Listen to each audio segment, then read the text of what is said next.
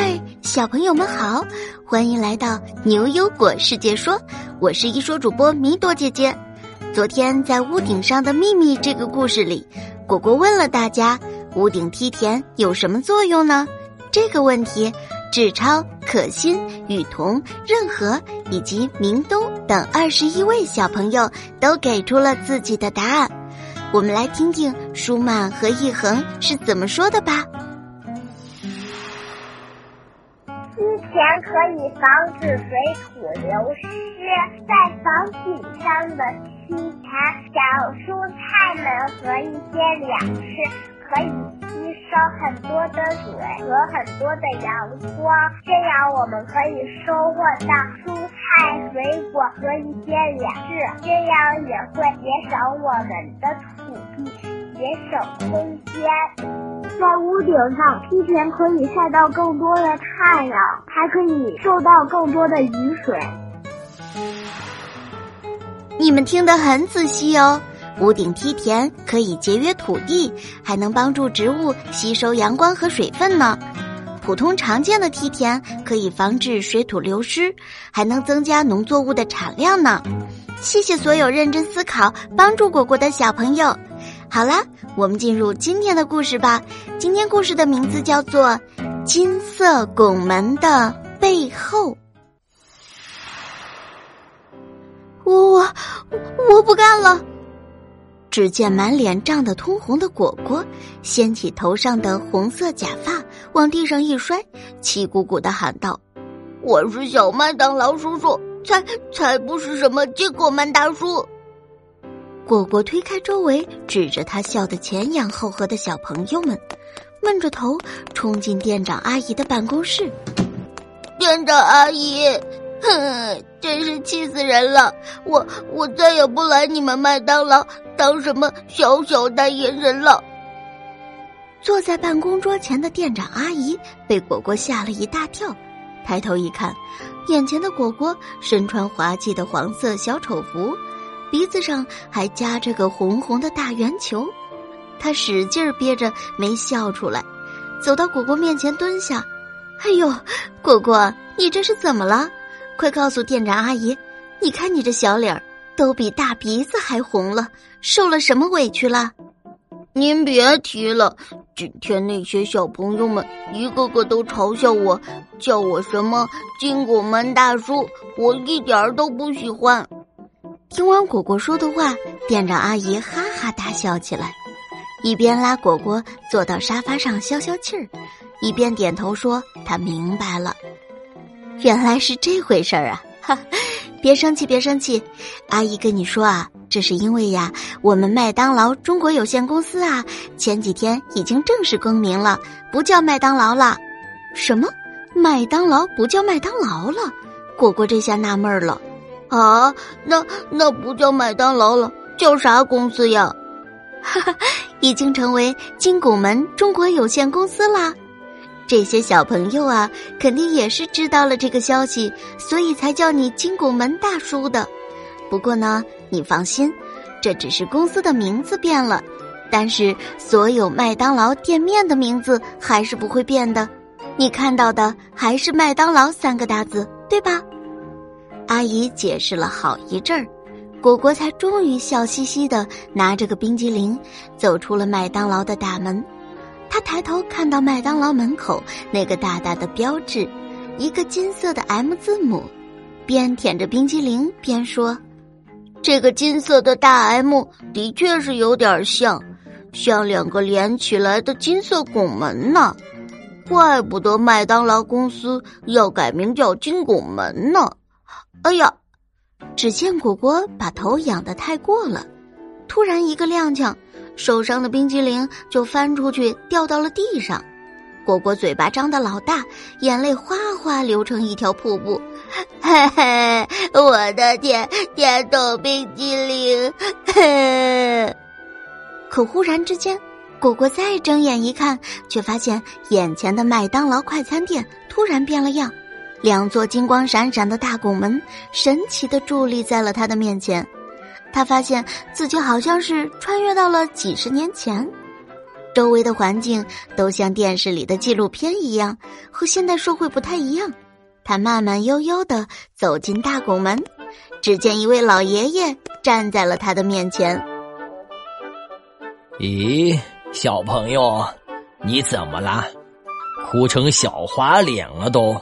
喏，给你一个新的冰激凌。来麦当劳就是要开开心心的嘛。果果睁开被泪水模糊的双眼，看到和蔼可亲的老爷爷，穿着一套整齐的深蓝色复古西装，大大的脑门看上去很有智慧的样子，手里拿了个冰激凌递给他。果果接过冰激凌，渐渐停止了哭泣，指着自己的大红鼻子说：“老老爷爷，您是谁呀？我我们之前没见过吧？”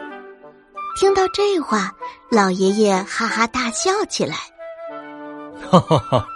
刚刚忘记介绍自己了，小朋友你好，我是麦当劳最早的主要创办人克罗克，很高兴认识你。我一九五五年的时候啊，就加入麦当劳了。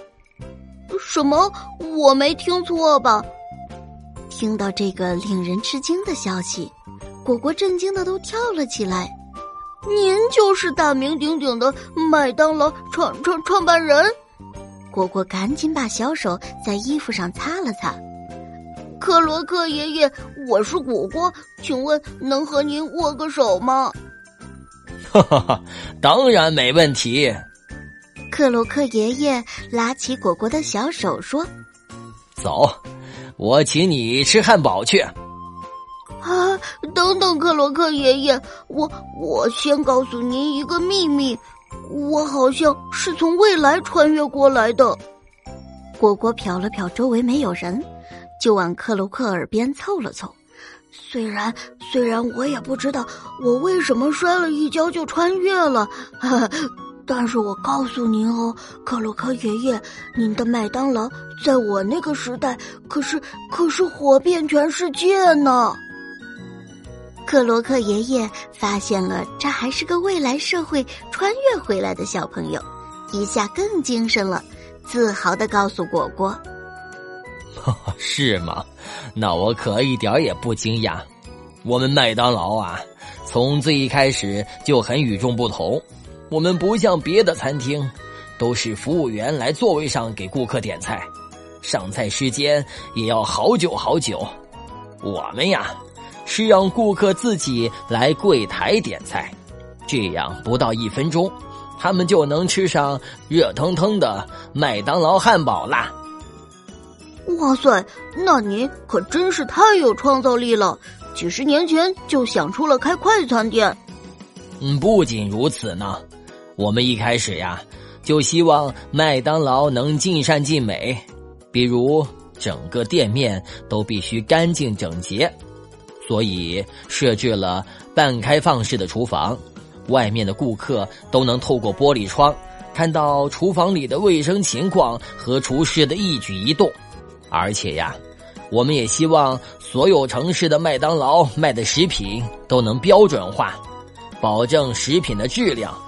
也就是说啊，不同店面里的每一块肉、每一片洋葱、每一个圆面包、每一根薯条的大小，都是按照一个标准制作出来，一模一样。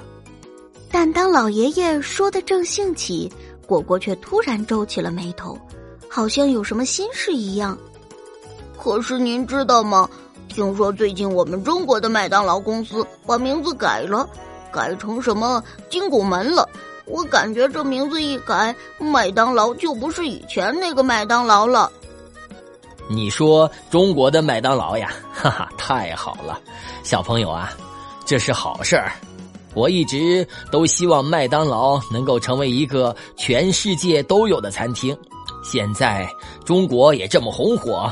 我真是太开心了，可能呀，是金拱门这个名字既保留了麦当劳的基因，就是那个大大的 M，同时呢，又能和中国文化更贴近了。放心吧，不管公司的名字怎么变，麦当劳永远都是那个麦当劳。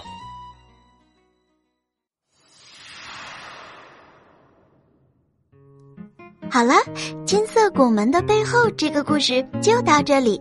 现在呀，果果要请教小朋友们一个小问题哦。